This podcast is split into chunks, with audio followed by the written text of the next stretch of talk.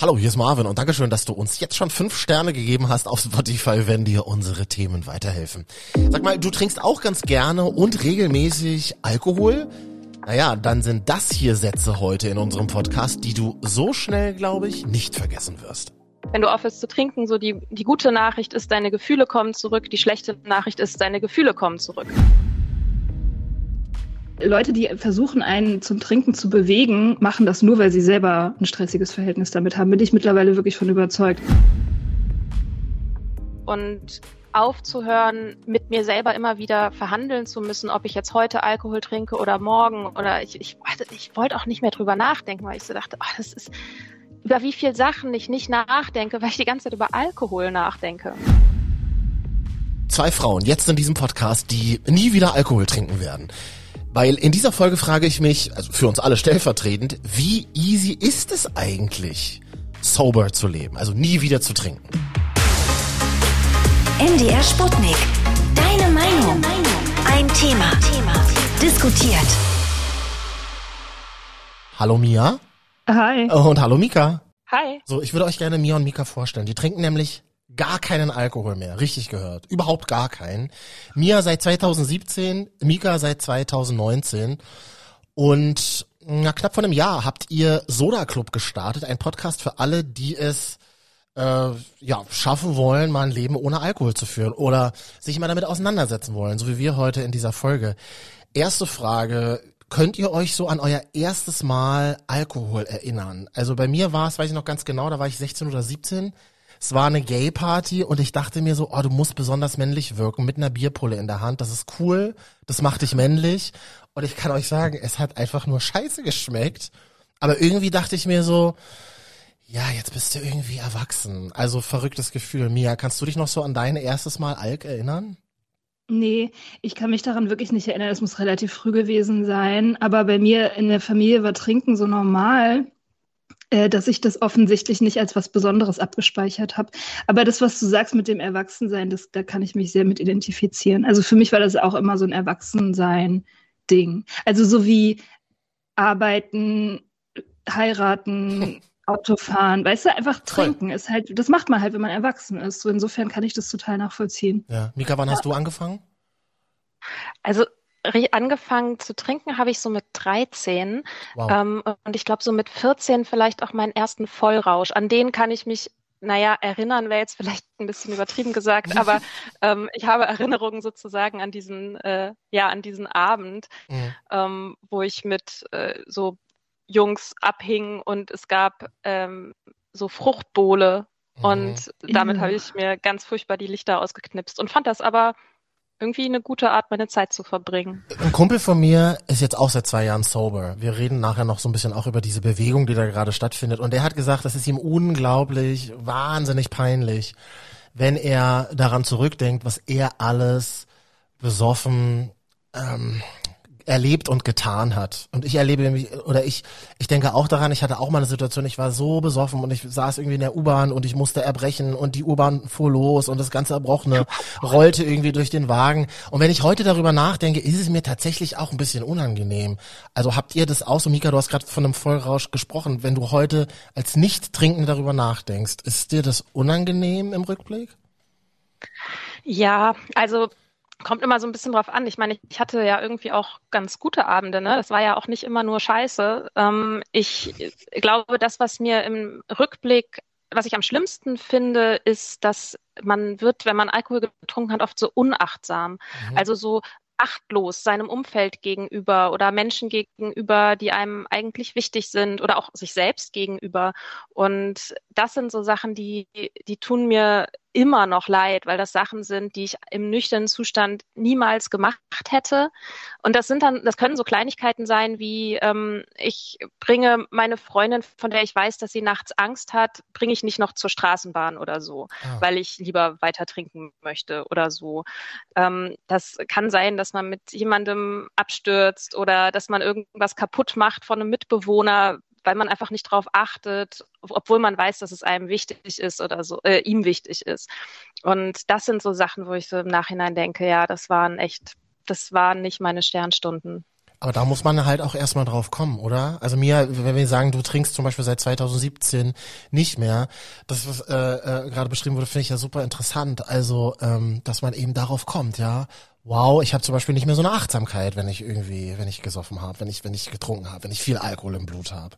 Wie war denn das bei dir? Gibt es da irgendwann so eine Awareness, wo man sagt, jetzt höre ich auf?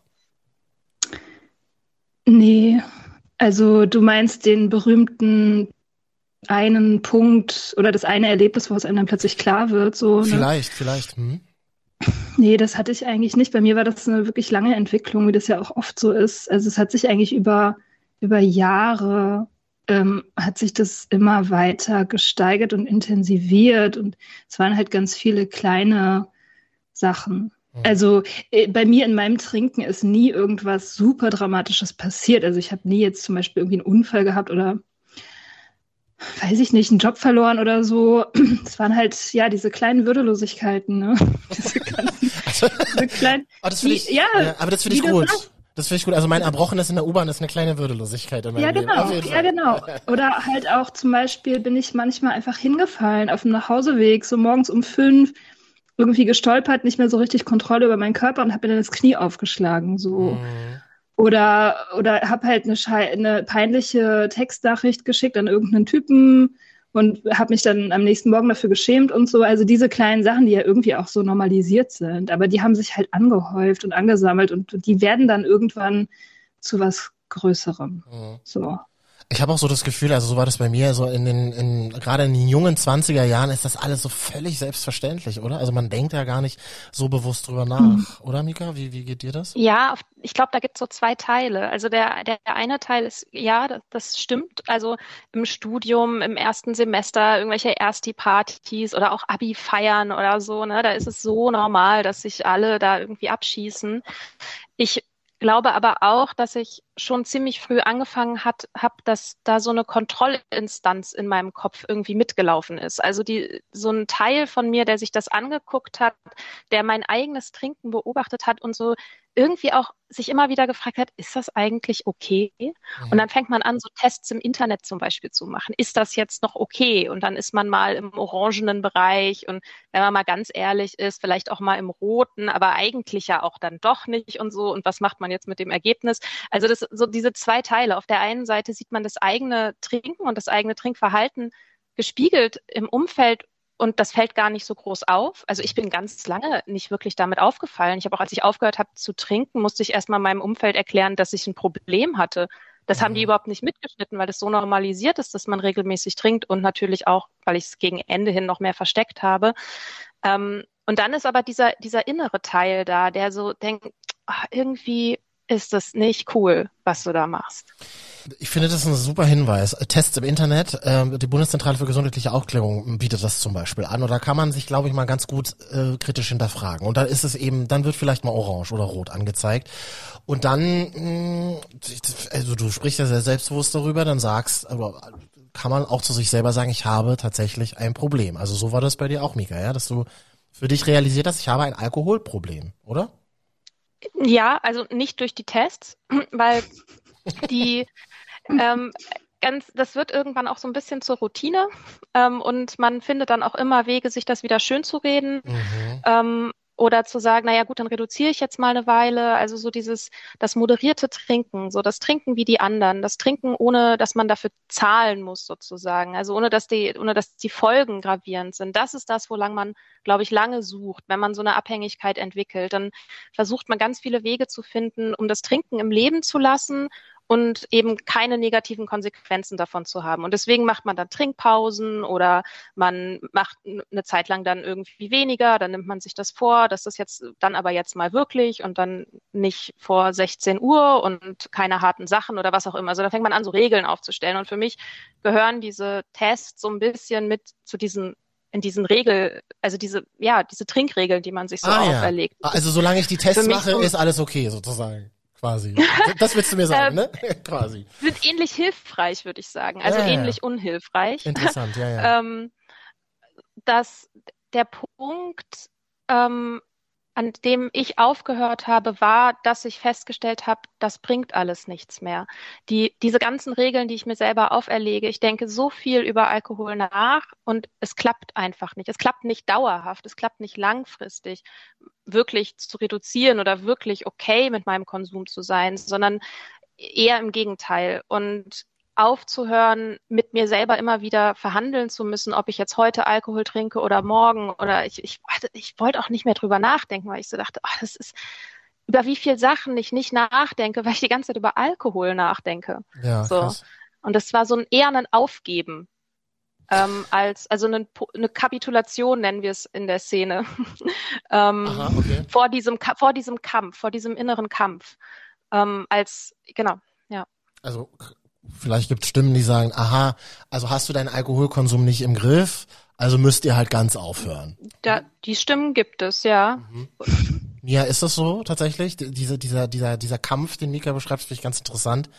Das Scheitern am ähm, Herren über den eigenen Konsum zu sein und dass man sich dann dafür entscheidet, das einfach zu lassen, nicht mehr zu kämpfen, so verstehe ich das jetzt. Geht dir das auch so? Ging dir das auch mhm. so? Ja, absolut.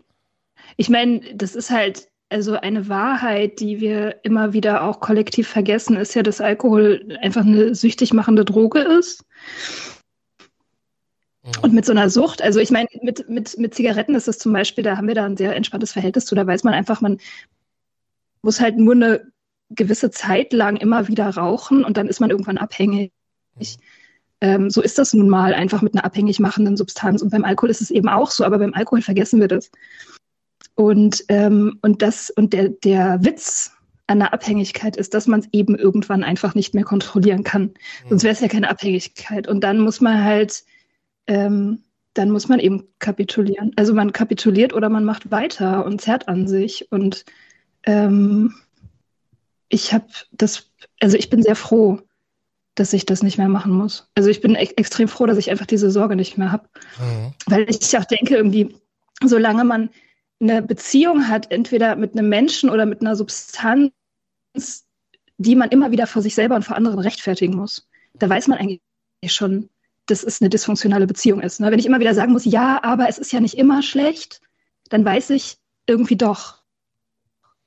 So, und diese Beziehung jetzt mit dem Menschen oder mit dem Drink oder mit was auch immer, die sollte man einfach nicht langfristig haben. Ja. Und deswegen denke ich so, wenn man schon anfängt, Tests zu machen, dann merkt man ja schon, dass die Beziehung nicht so ganz stimmt. Ne? Finde ich, äh, finde ich wahnsinnig gute Sätze, wahnsinnig, eine wahnsinnig tolle Überlegung. Und ich äh, füge noch hinzu, natürlich hat das auch was mit dem eigenen Umfeld zu tun. Also Alkohol ist ja eben auch mhm. gesetzt in unserer Gesellschaft. Das muss man ja einfach so sagen. Ähm, und das, was du gerade beschreibst, also so diese dysfunktionale Beziehung, die man dann zur eigenen Sucht oder zum Alkohol hat, ähm, die hat man doch dann sicherlich auch zu trinkenden FreundInnen beispielsweise mir, oder? Nö. also, nee, nee, also natürlich ähm, entwickelt man so, eine, so einen gewissen Radar für die Menschen, die auch ihr eigenes Problem mit dem Trinken am Laufen haben. Ja. Also das ist einem dann natürlich immer relativ schnell klar. Äh, aber der, ich, ich habe mit diesen Leuten persönlich kein Problem. Also ich gucke mir das an und, und, äh, und, und sehe das und fühle da auch mit und habe da auch irgendwie Mitge also Mitgefühl oder Mitleid oder so, mhm. weil ich das selber kenne, wie schlimm das ist, wie anstrengend das ist und so weiter. Aber äh, ich meine Beziehung mit dem, mit dem Drink ist friedlich. Also weil ich halt keine mehr hab. So. Das finde ich total geil, ne? Weil man, weil man so oft sich ja auch vielleicht einredet, hey, dieses Mittrinken. Also ich werde motiviert durch andere mitzutrinken, obwohl ich das gar nicht will, aber ich lerne jetzt gerade von dir, das hat gar nichts mit anderen zu tun, sondern mit einem selbst. Klar. Hundertprozentig. Also Leute, die, äh, Entschuldigung, Le Leute, die versuchen, einen zum Trinken zu bewegen, machen das nur, weil sie selber ein stressiges Verhältnis damit haben. Bin ich mittlerweile wirklich von überzeugt. Niemand, der ein normales, ausgewogenes, friedliches Verhältnis mit dieser Substanz hat, versucht, andere Leute davon zu überzeugen, sie zu nehmen. Also das, das, da bin ich einfach, da Good bin ich point. mittlerweile echt sicher. Mhm. Good point. Mika, wie erlebst du das in ähm, gesellschaftlichen Situationen, also in Gesellschaften, wenn du unter andere Menschen bist, die trinken? Also ich finde es inzwischen eher abstoßend. Also ich mag den Geruch nicht. Ich mag das, ich mag diese besagte Achtlosigkeit nicht. Ich merke, wenn ich als nüchterne Person in einer Runde bin, in der es zuallererst ums Trinken geht und sozusagen die menschliche Verbindung an zweiter Stelle steht, also eben nicht das Glas Rotwein zum Essen, das berühmte oder so, mhm. sondern halt, naja, man trifft sich halt, um zu saufen. Und die Anlässe, wie häufig die sind, stellt man eigentlich auch erst fest, wenn man als nüchterne Person daneben steht, ähm, weil man so denkt, worüber redet ihr? Keiner stellt irgendwem eine Frage. Was wollt ihr eigentlich miteinander? Man bezieht sich überhaupt nicht mehr aufeinander. Und sozusagen ist, der Abend ist strukturiert, dass jemand sagt, okay, ich gehe jetzt nochmal zum Kiosk, wer will noch ein Bier? Mhm. Und da merke ich halt, da, da kann ich nicht mehr gut sein. Aber es ist nicht, weil ich den Alkohol vermisse oder weil ich unbedingt mitmachen will oder so. Das ist aber, glaube ich, ein großes Missverständnis in Bezug auf die Nüchternheit, wenn man aufhört zu trinken, dass man denkt, ja, ich will jetzt, also sagen wir ich vor ein paar Jahren, ich wollte ja trinken. Und das heißt, ich werde immer trinken wollen. Und das heißt, wenn ich aufhöre, dann lebe ich ein Leben, in dem ich jeden Tag etwas vermissen muss, was ich eigentlich haben will. Und ich muss jeden Tag kämpfen, weil ich merke ja, wie anstrengend es ist, mal einen Abend auf Alkohol zu verzichten oder so, mhm. oder mal eine Woche oder so, wie viel Kraft mich das kostet. Mhm. Das jetzt mein ganzes Leben lang zu machen, das packe ich nicht. Aber so ist es nicht. Das ist halt ein riesiges Missverständnis, was aber dadurch verstärkt wird, dass Leute zum Beispiel zu einem sagen, wie, dann darfst du ja nie wieder trinken das ist halt Bullshit, weil ich, also ich will, ich will nie wieder trinken. Ja, ja, ja. So, ich habe jetzt die Wahl und ich entscheide mich bewusst dafür, das sein zu lassen. Und damit geht es mir sehr, sehr gut. Und mein Leben hat sich krass zum Positiven verändert. In so vielen Bereichen. Das ist immer, das kann man kaum, da kann man einen ganzen Podcast drüber machen. Ja. ähm, was da alles so passiert. Ja, welche Sachen haben sich zum Guten verändert? Also ich glaube, das allererste ist, dass ich meinen eigenen Entscheidungen wieder trauen kann. Also in der Zeit, als ich noch getrunken habe, habe ich mir ja immer wieder vorgenommen, mal das mit dem Alkohol auf die Reihe zu bekommen und hab's nie auf die Reihe bekommen. Mhm. Und irgendwann zersetzt einem das so das Vertrauen in die eigenen Entscheidungen und in die eigenen Vorhaben, dass man so denkt, ich weiß gar nicht mehr, wenn ich jetzt eine Entscheidung treffe, ja, keine Ahnung, ob ich die jetzt umsetze oder nicht, weiß ich nicht. Es immer wirkt so zufällig irgendwie. Und das hat sich zum Beispiel verändert. Damit, dass ich diese Sache hinbekommen habe, ähm, haben sich diese, haben sich Entscheidungen in ganz vielen anderen Bereichen auch erleichtert. Eine andere Sache ist, das ist so ein Spruch in auch in besagter Szene, so dass wenn du aufhörst zu trinken, so die, die gute Nachricht ist, deine Gefühle kommen zurück, die schlechte Nachricht ist, deine Gefühle kommen zurück. Ähm, ja. Das heißt, du hast aber mit deine Gefühle sind ja ein Wegeleitsystem für dein Leben. Und wenn du die nicht fühlst, dann kannst du auch keine Entscheidungen treffen, die irgendwie gut für dich sind. Und einen klaren Blick auf die eigenen Gefühle und Empfindungen zu haben, ist so wichtig, wenn man Leben, also ein selbstbestimmtes Leben auch leben will. So, das sind so, glaube ich, die, die größte, insgesamt ist es ruhiger und heller einfach und schöner. Und ich habe viele, viele tolle Menschen, unter anderem mir, darüber kennengelernt, mhm. dass wir diese Entscheidung getroffen haben und ähm, beschlossen haben, unser Leben zu ändern. So. Und das ist sehr, ähm, das ist eine sehr empowernde Community. Ihr müsst gleich mal erzählen, wie ihr euch kennengelernt habt. Aber ich habe jetzt eine Sache bei dir rausgehört, Mika. Ähm, das heißt, betrunkene Leute sind für dich generell eigentlich sehr, sehr anstrengend und du merkst, ich möchte mich gar nicht mehr so viel in eurem Umfeld aufhalten. Kann man, kann man das so sagen? Das kann man so sagen, ja. hätten wir das auch, hätten wir das auch äh, mal festgelegt, finde ich gut. Ähm, ja, Mia, erzähl mal, wie habt ihr euch kennengelernt? Mika hat mich ähm, auf Instagram angequatscht eines Tages. Okay. Also wir haben beide Blogs gemacht, als wir aufgehört haben. Ich ja ein bisschen früher.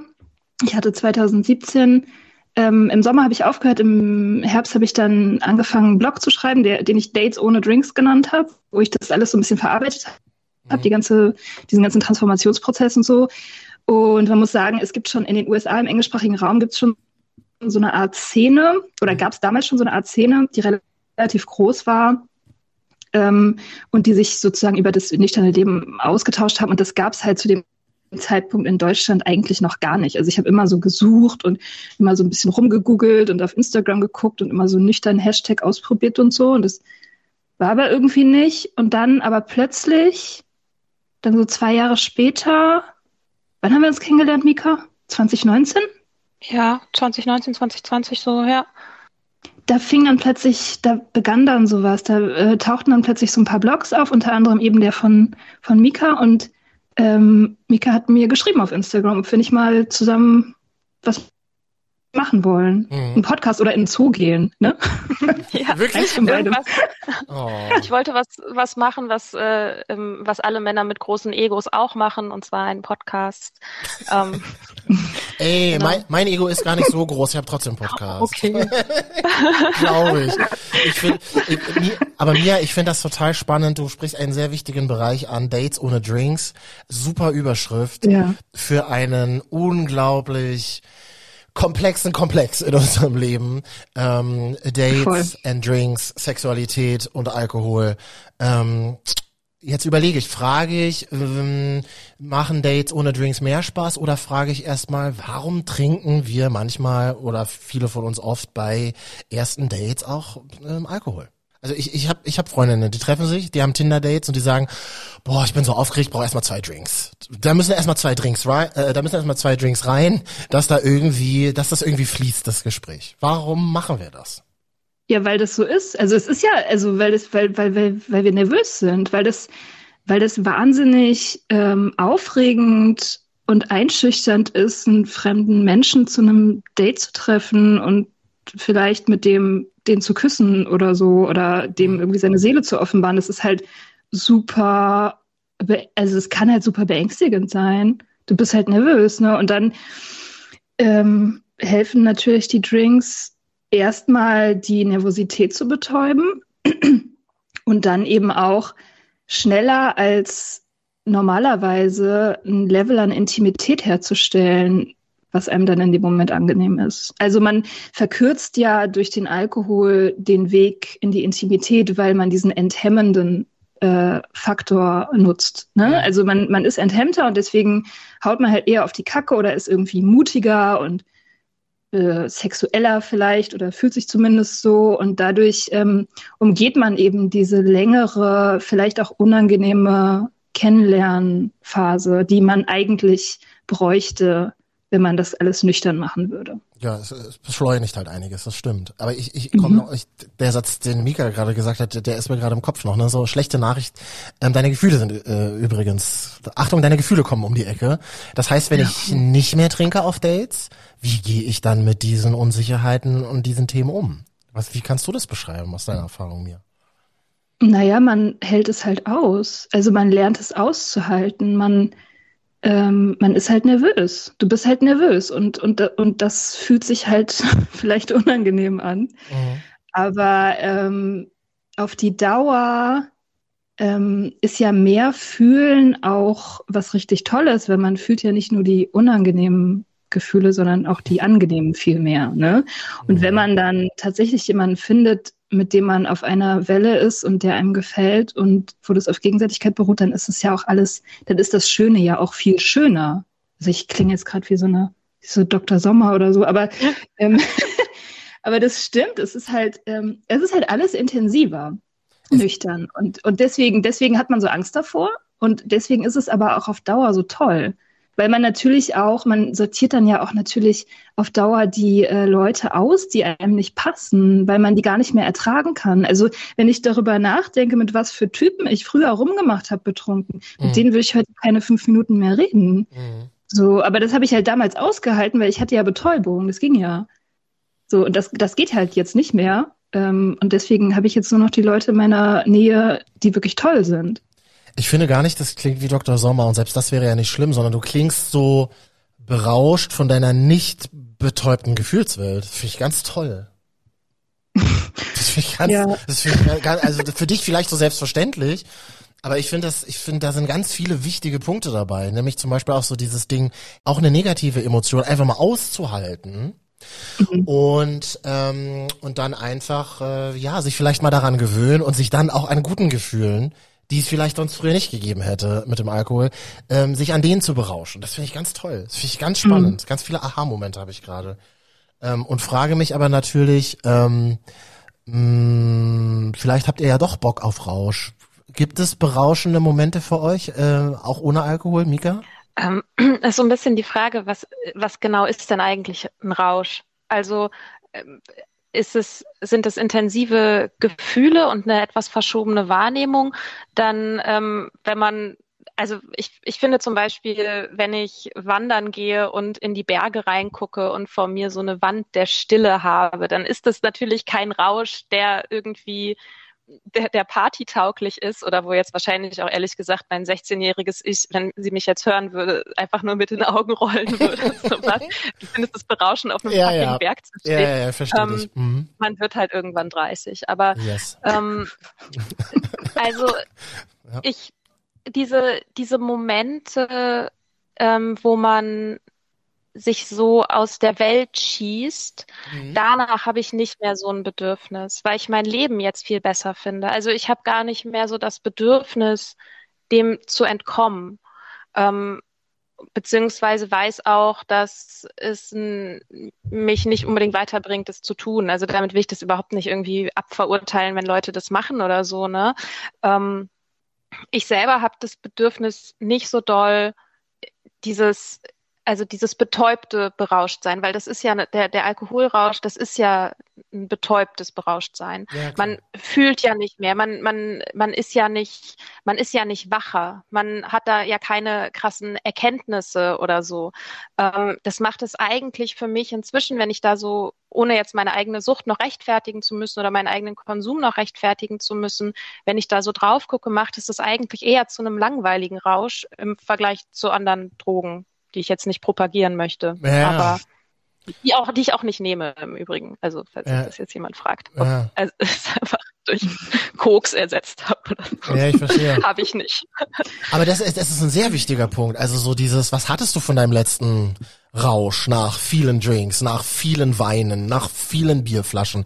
Was hattest du de facto davon? Das ist, das ist, finde ich, eine sehr wichtige Frage. Wie geht man denn in so einer völlig alkoholisierten Gesellschaft ähm, äh, wie geht man denn, also, also ich weiß nicht, wie geht man, wie geht man auch mit dem Druck um, ständig trinken zu müssen? Aber ich habe so das Gefühl, Mia, dass bei euch das gar nicht mehr so eine Rolle spielt, weil ihr euch eher fernhaltet von solchen Situationen, oder? Automatisch. Ja, ich muss sagen, also jetzt, ich werde dieses Jahr fünf Jahre nüchtern sein und ähm, mein Freundeskreis, mein Leben, ähm, das hat sich schon alles so geändert. Also ich, kenne einfach Leute nicht mehr, die nur Party machen. Ich Mhm. bin nicht mehr in dieser Welt. Es findet bei mir einfach nicht mehr statt. Meine Freunde, mit denen mache ich andere Sachen als mit den Partyleuten früher. So, das, ähm, das ist, ich, das spielt im Prinzip keine Rolle mehr in meinem Leben. Hat sich das aber äh, genau in dieser Zeit, wo du angefangen hast, nicht mehr zu trinken, radikal verändert? Also haben sich dadurch auch Freundschaften erledigt oder Verbindungen, Beziehungen zu Menschen?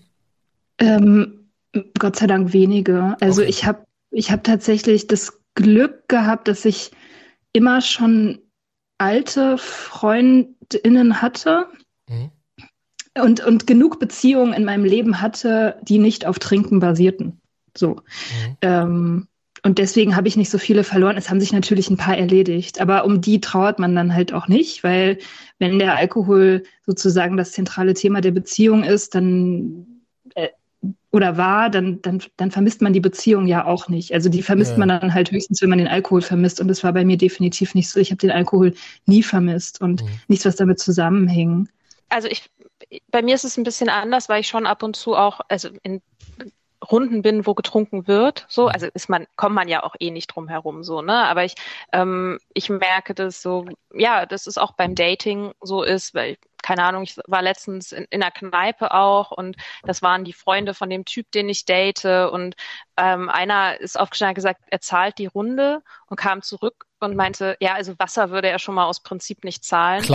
Klassiker, Klassiker, absoluter Klassiker, abgefahren, ja. Das, äh, da, und ich hätte ja auch Limo getrunken, aber die Limos sind immer aus in dieser Kneipe. Mhm. Ähm, Haha, und ich habe auch nichts, so. ne, ich habe überhaupt nichts dagegen, Wasser zu trinken. Alles gut, so mit einer Zitrone drin, feierlich, alles wunderbar. aber ich denke mir dann halt, also erstmal muss das sein und dann, wenn ich einen Schritt zurück mache, dann ist natürlich auch klar, okay, da geht's jetzt nicht um mich. Also das ist kein Angriff gegen mich. Das sagt was über die Beziehung, die diese Person mit dem Alkohol hat, aus und nicht über mich.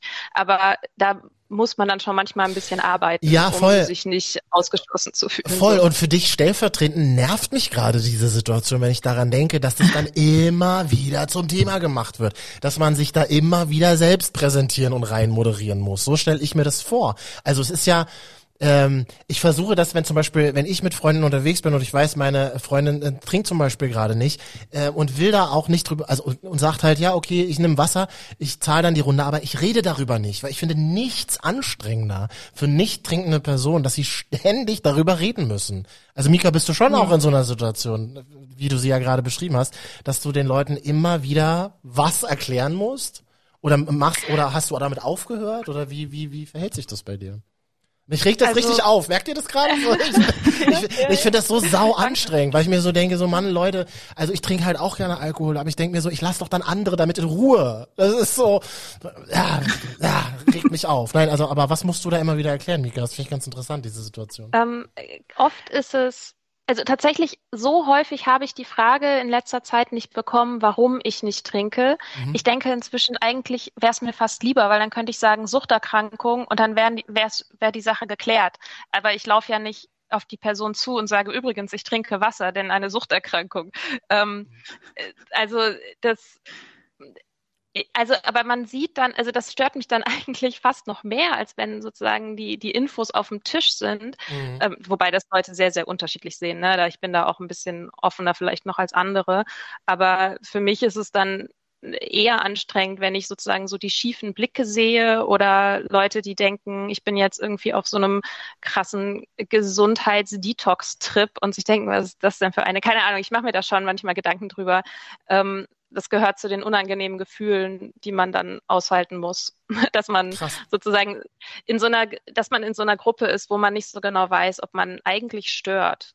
Das ist ja so das Ding, ne, dass man mit seinem genau. Nicht-Trinken die anderen ganz Leute genau. in ihrem Trinken stört und das, das finde ich unangenehm. Und das finde ich ja. ein ganz wichtiges Themenfeld. Ähm, ich habe eine, ich habe ein geiles Interview gesehen mit Charlotte Roach auf Netflix. Äh, Wetten, das war's, zusammen mit Frank Elsner und sie redet auch darüber, dass sie jahrelang schon keinen Alkohol mehr trinkt und dass sie, weil sie halt viel auf Events unterwegs ist, angefangen hat zu lügen. Also wenn die Leute fragen, hey, warum trinkst du denn nicht? Dann sagt sie halt immer, ja, weil ich halt schwanger bin, wahrscheinlich. Und dann mhm. hat sich die Diskussion erledigt.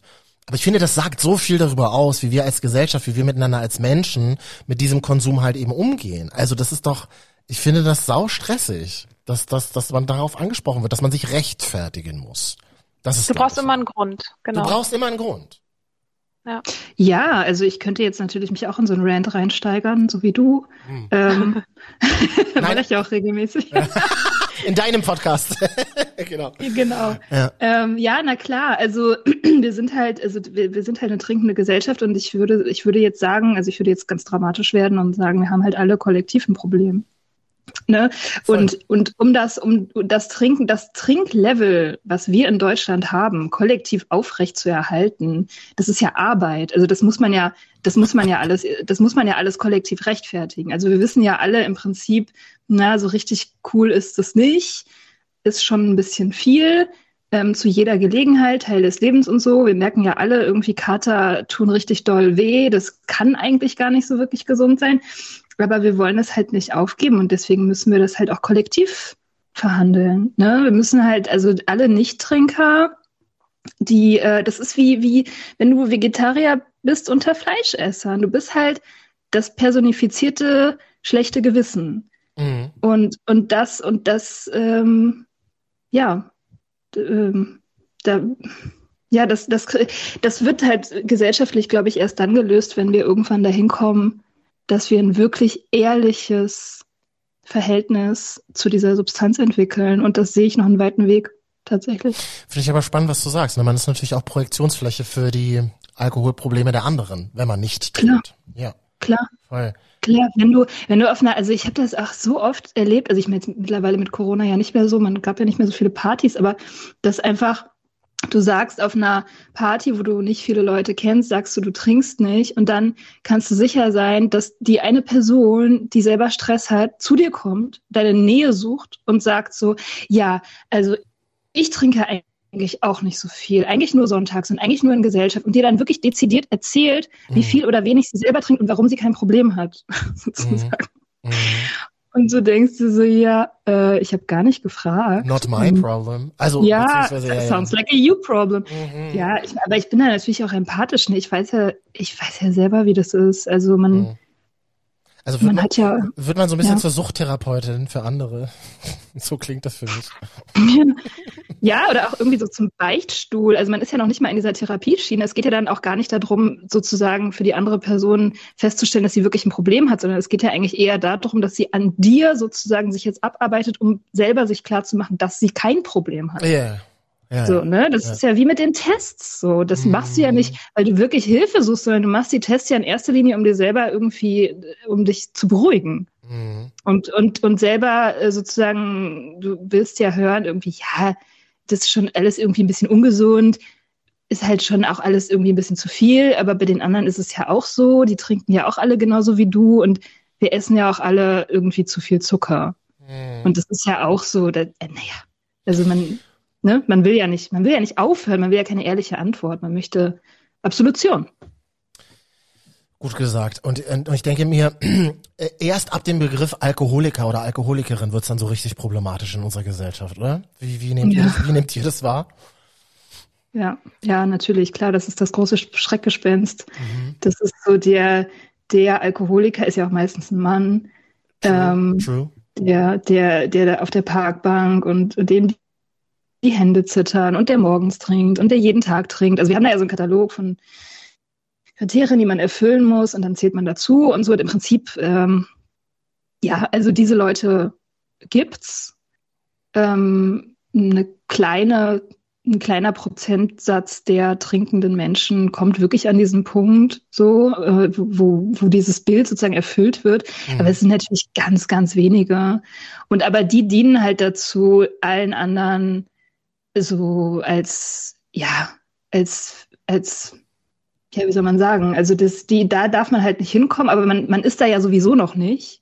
Und deswegen kann genau. man sich auch, deswegen ist halt, kann man sich beruhigen. So, das also, ist so schlimm ist es ja noch nicht. Genau, das ist so der, das ist so der Dämon der Saufenden. Also genau. ähm, der Trinker oder die Trinkerin, die halt besoffen zur Arbeit geht und ein richtiges Problem hat und seit 30 Jahren mhm. säuft und deswegen auch körperlich erkrankt, ähm, mhm. erst dann habe ich ein Problem. So, so, das, so, so wirkt ja. das manchmal für mich. Oder Mika, wie siehst du das? Ja, ja ich glaube auch, dass wir, äh, es gibt, es schwebt diese undefinierte Grenze im, durch die Gesellschaft, dass wenn man sich über einen bestimmten Punkt drüber getrunken hat, dann hat man ein Problem, dann muss, dann muss man aufhören, dann muss man für immer in traurigen Gemeindekellern sitzen und ja. da Abbitte leisten und sagen, ja. hallo, ich bin Mika und ich bin Alkoholikerin und so. Ja. Und das ist so das Bild, was davon existiert. Und man verbringt sehr, sehr viel Zeit damit, rauszufinden, ob man schon über diese Grenze drüber ist, ob man jetzt wirklich aufhören muss. Und diese Frage, bin ich Alkoholiker oder nicht, das ist so eine, das ist so ein Strohmann, an dem man sich, an dem ich mich jahrelang abgearbeitet habe, ob ich da jetzt schon bin oder wann ich da bin und wie viel ich noch trinken darf, um da nicht hinzukommen und so, statt mich zu fragen, ist es eigentlich gut so, wie ich das mache? Geht es, geht es mir eigentlich gut? Könnte es mir vielleicht besser gehen? Und es spielt Alkohol eine Rolle in meinem Leben, die ich ihm zugestehen möchte und nimmt sich Alkohol vielleicht mehr, als er mir gibt?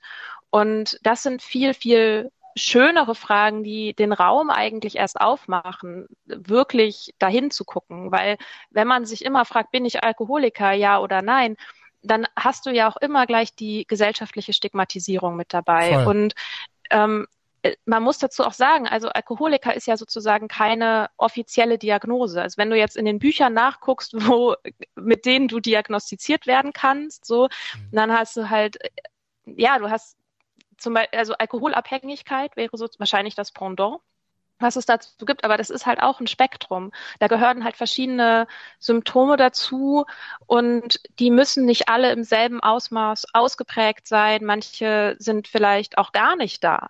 Und dass plötzlich wird, wenn man sich das mal genauer anguckt, wie wird sowas eigentlich diagnostiziert? Was sind eigentlich so diese Abstufungen? Was, sind, was ist dieser ganze große Graubereich, durch den ja jeder Trinker, jede Trinkerin durchläuft? Auf dem Weg sozusagen in eine, ich sag mal, handfeste Abhängigkeit ist ja dieser riesige Graubereich. Und irgendwo auf diesem Spektrum sind wir alle, die Alkohol trinken. Mhm. Und wenn man anfängt, das so zu sehen, dann muss man auch gar nicht mehr diese, nach, muss man gar nicht mehr nach dieser Grenze suchen, weil das ist halt eine Fata Morgana, die, die verschiebt sich auch immer. Diese Grenze gibt es halt nicht. Mhm. Und die kann man auch nicht im Gehirn sehen oder so. Ähm, und die versperrt einem aber halt, ja, diesen Blick auf eigentlich, auf die eigentlichen Fragen. Aber würdest du über dich sagen, du warst früher schon auch auf eine Art abhängig oder süchtig? Ja, ja, ich würde auch, ja, ähm, auf jeden Fall. Also ich würde sagen, ich ähm, war alkoholabhängig. Ähm, es ist ein bisschen schwierig immer zu sagen, weil jetzt ich trinke ja keinen Alkohol mehr. Äh, wie, inwiefern bin ich dann davon noch abhängig? Richtig. Also Alkohol spielt ja keine Rolle mehr in meinem Leben, aber ich glaube auch, dass ich sag mal so, es ist so eine wie so eine Sollbruchstelle in meinem Leben. Ich glaube, wir haben alle so unsere Themen, so wenn wir irgendwie ein paar Jahre gelebt haben, dann irgendwann stellt man so fest, ah ja, okay, wahrscheinlich das, das ist so mein, das ist ein Thema für mich einfach. Mhm. Und für mich ist Alkohol halt so ein Thema. Und ich arbeite aktiv daran und halte das wach und weiß auch, dass ich mache mir gar keine Illusionen, dass ich irgendwie normal trinken kann. Ich will es auch nicht. Mhm. Ähm, aber ich habe auch kein Interesse daran, das auszuprobieren, um mir irgendwas zu beweisen oder so ich, ich finde auch ganz wichtig, dass wir gerade über dieses quasi auch dieses Bild nochmal so uns vor Augen geführt haben, so der alkoholtrinkende Zombie. Und ich glaube halt, das Wort Abhängigkeit, das fängt für mich auch, aber das ist sehr individuell, glaube ich, für jeden und jede, die zuhören, äh, zuhört. Äh, Abhängigkeit fängt auch schon da, damit an, dass ich sage, okay, irgendwie, ähm, ich habe dann auch irgendwie Bock auf den Rausch und ich, ich komme da, ich kann mich da irgendwie gar nicht mehr so dagegen entscheiden. Also Abhängigkeit fängt für mich nicht erst an, wenn man zittert und keinen Alkohol trinkt. Mia, wie ist das für dich? Würdest du dich auch, oder würdest du in der Retrospektive auch sagen, ja, ich war irgendwie abhängig oder ich war süchtig? Ja, natürlich, klar. Mhm. Ähm, das Problem ist so ein bisschen, dass wir die psychische Abhängigkeit irgendwie nicht so ernst nehmen. Ne? Ja, genau. Ähm, das, also auch wieder nur beim Alkohol, bei, der, bei den Zigaretten machen wir das ja. Ne? Also da sagen wir ja auch nicht, erst wenn du Lungenkrebs hast, bist du abhängig. Mhm. So, aber so verhandeln wir das ja analog, verhandeln wir das ja mit dem Alkohol schon. Du bist ja erst dann abhängig im, äh, in der öffentlichen Meinung oder so, wenn du, wenn du halt, wenn dir halt die Hände zittern oder du einen Leberschaden hast oder so. Und das ja. ist natürlich Quatsch. Also eine psychische Abhängigkeit geht dem ja immer voraus. Mhm. Und die ist auch das eigentliche Problem. Die körperliche Abhängigkeit ist ja ist ja gar nicht so das Problem. Die ist ja, die hast du ja relativ schnell im Griff, wenn du die Substanz weglässt, ne, beim Alkohol. Also es geht ja recht schnell, dass die weg ist. Ähm, aber die psychische Abhängigkeit, das ist halt das, das ist halt das Ding, dass du halt, ich meine, wir haben ja alle, die meisten Menschen, die ich kenne, haben halt sehr früh angefangen mit Alkohol, weil es ja auch gesellschaftlich so gedacht ist, dass wir das eben auf dem Weg ins Erwachsenwerden machen. Und dann ist es eben so, dass wir, dass wir total viele Rituale und, und, und Meilensteine des Erwachsenwerdens ja auch damit in Verbindung bringen und das halt so fest in unser Leben integriert ist, auch in unsere Identität, dass wir da richtig arbeiten müssen, um das wieder zu entfernen. Ja. Also auch diese romantischen Bilder, die man hat, ne, dass zum Beispiel irgendwie ein schönes Date geht halt nur mit Rotwein oder ich kann nur wirklich kreativ sein, mit einem Rausch oder, oder so, oder ich kann mich nur wirklich entspannen mit einem schönen Glas, whatever, so. Und das, mhm. das sind ja alles auch total starke Glaubenssätze. Und das ist die Abhängigkeit. Wir sind abhängig von diesen Überzeugungen, mhm. dass es eben dazugehört, um ein gutes Leben zu haben. Und das ist halt einfach Bullshit. Jetzt gibt es aber immer mehr Menschen, die sich zusammensammeln zu so einer Bewegung und sagen, nee, wir sind sober und wir trinken nicht, oder? Kann man schon so sagen. Ich habe so das Gefühl, es werden immer mehr. Also wenn man so auf Social Media guckt, was ist so deine Erfahrung mir oder was ist so euer Gefühl? Ja, das passiert, es passiert was, ne? Ja, geil. Also das ist schon so. Wie gesagt, ich habe ja 2017 äh, aufgehört, da gab's gab's kaum was. Ich habe echt immer gesucht und geguckt. Mhm. Und dann so in den, in den letzten Jahren ist immer mehr aufgeploppt und es wurden immer mehr Leute, erstaunlicherweise oder seltsamerweise halt auch hauptsächlich Frauen. Es gibt nicht so viele Männer. Ich wissen irgendwie alle nicht so richtig, woran es liegt. Mhm. Interessant, ähm, ja. Aber ja, das Bewusstsein wächst und ich bin da auch ganz optimistisch, dass es weiter, dass es weiter wächst. So. Ja. Mika, was waren da so eure, eure Motivation? Sehr, sehr intim auch über dieses Thema zu sprechen, ähm, also von euren eigenen Geschichten zu erzählen, sehr offen über Gefühle zu reden und das in der Öffentlichkeit. Also ich finde das schon ein starkes Ding und ich glaube, das trauen sich auch gar nicht so viele. Ähm, deswegen mega schön, dass ihr heute hier im Podcast seid. Aber wie seid ihr so auf die Idee gekommen, daraus einen Podcast zu machen, nämlich Soda Club? Ähm, ich, für mich war es wichtig, als ich aufgehört habe, dass ich Stimmen hören kann aus einem Leben, in das ich möchte. Also von nüchternen Frauen, die irgendwie ein Leben haben, was auch meiner eigenen Lebenswelt entspricht, also die irgendwie also halbwegs jung sind, halbwegs urban, feministisch, Jo. so die ähm, und das, das gab es nicht so richtig in Deutschland. Das gibt's eben, gab es in den USA, gibt's immer noch in den USA. Da ist die Auswahl natürlich auch nochmal ein bisschen größer. Ähm, und so richtig, ja, habe ich das für Deutschland dann nicht gefunden zu dem Zeitpunkt. Und es war letztendlich ja einfach das Bedürfnis, das weiterzugeben, was mir damals geholfen hat. Also das klingt jetzt irgendwie so super altruistisch. Ähm, natürlich hat es auch den positiven Effekt, dass es irgendwie auch meine eigene Nüchternheit natürlich stärkt Mhm. und ich mich immer wieder mit diesem Thema auseinandersetze, dass ich, ich merke das auch, wenn wir irgendwie eine Weile nicht aufgenommen haben oder so, dann, dann fange ich so an, das zu vermissen und so. Insofern ist es ein bisschen wie so eine, meine eigene kleine Selbsthilfegruppe, bloß dass alle anderen zuhören können. Mm, Aber wir, wir merken es ja auch an Zuschriften, die wir bekommen, dass es eben genau das tut, was es soll. Und zwar Menschen auf dem Weg unterstützen, unabhängig zu werden und ein Leben zu führen, das ihnen passt. Und manchmal gibt es eben einfach diese Momente, in denen es schwierig ist. Und dann ist es halt cool, wenn man einfach bekannte Stimmen hat, die, denen man dann zuhören kann und die einem auch, die auch dieser, dieser Gehirnwäsche sozusagen in Bezug auf Alkohol, die halt in dieser Gesellschaft einfach so drin ist, die wir, haben wir jetzt auch drüber gesprochen, ne, wie sehr das in unserer Gesellschaft verankert ist, diese positiven Bilder über Alkohol, einfach auch Leuten zuzuhören, die das anders sehen und die sagen, nee, das ist aber nicht so toll. Mhm. Also sozusagen aktiv diese Bilder auch zu dekonstruieren. Und das sind Sachen, die glaube ich, also die mir sehr, sehr geholfen haben und letztendlich der, ja, die Motivation sind für den Soda Club. Ich glaube, wenn man dir jetzt gut zugehört hat, dann kann man sich meine nächste Frage oder meine letzte Frage, glaube ich, sehr gut selbst beantworten. Ich, ich stelle sie trotzdem. Fällt es dir manchmal auch schwer, irgendwie durchzuhalten? Ich habe dir sehr gut zugehört und weiß, es geht gar nicht so sehr ums Durchhalten, aber gibt es Momente der Schwäche sozusagen für dich, Mika? Mm, Nee, also nicht, also ich muss nicht mehr kämpfen. Ich musste am Anfang kämpfen manchmal. Ähm, ich habe, also als ich, ich habe das ja auch sozusagen ohne Begleitung gemacht, Ja. ähm, ohne Professionelle und so. Und das war schon, da gab es schon Momente, in denen es schwierig war. Ähm, ich habe irgendwann festgestellt, dass ich will nicht trinken, sondern ich will ein Gefühl beenden. Und das ist immer noch natürlich manchmal da. Manchmal hat man einfach Gefühle, die will man halt nicht fühlen, weil die halt scheiße unangenehm sind. Und ich weiß aber inzwischen, dass Alkohol zu trinken das halt nicht auflöst.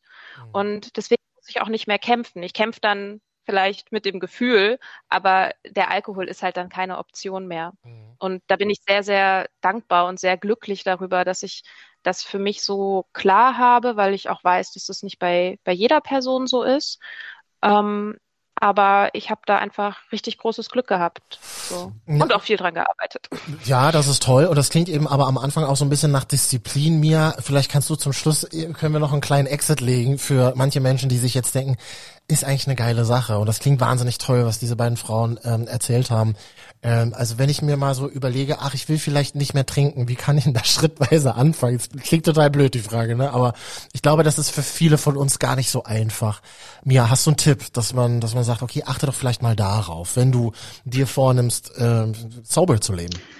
Ähm, sich vernetzen mit anderen. Also das ist, glaube ich, die Nummer eins äh, Sache, die man machen kann, ist jemanden zu finden, sei es auch nur eine einzige Person, die das kennt, die selber aufgehört hat. Man kann Selbsthilfegruppen besuchen, man kann im Internet rumsuchen, auf Instagram sich vernetzen, auf Facebook irgendwelchen Gruppen beitreten ähm, oder eine Meetup-Gruppe gründen, keine Ahnung. Irgendjemanden finden, der den gleichen Shit am Laufen hat. So, das ist das Allerwichtigste. Community ist wirklich das Allerwichtigste. Das, äh, das hilft wahnsinnig, wenn man merkt, so, ich bin nicht alleine mit diesem Quatsch und diese ganzen Prozesse, von denen ich denke, dass nur ich sie habe, die sind gar nicht so besonders.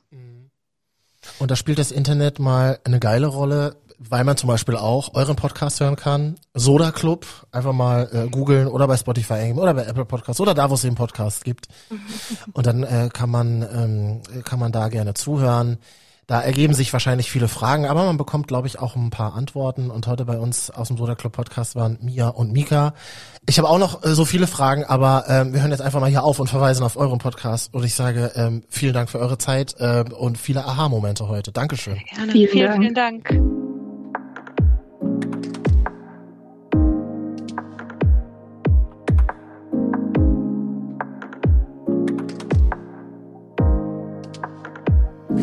Ja, und nächste Woche drehen wir die ganze Kiste mal um. Dann überlege ich mir nämlich, warum lieben wir den Rausch eigentlich so? Nach diesem Gespräch frage ich mich auch so ein bisschen, gibt es so etwas wie einen kontrollierten Rausch? Ich spreche dann mit Caro van der Gröben, die fürs Y-Kollektiv versucht hat, 30 Tage null Alkohol zu trinken und echt so ihre Probleme damit hatte. Und dann hört ihr hier eine Soziologin, die uns erklärt, warum wir Menschen den Rausch auch manchmal brauchen.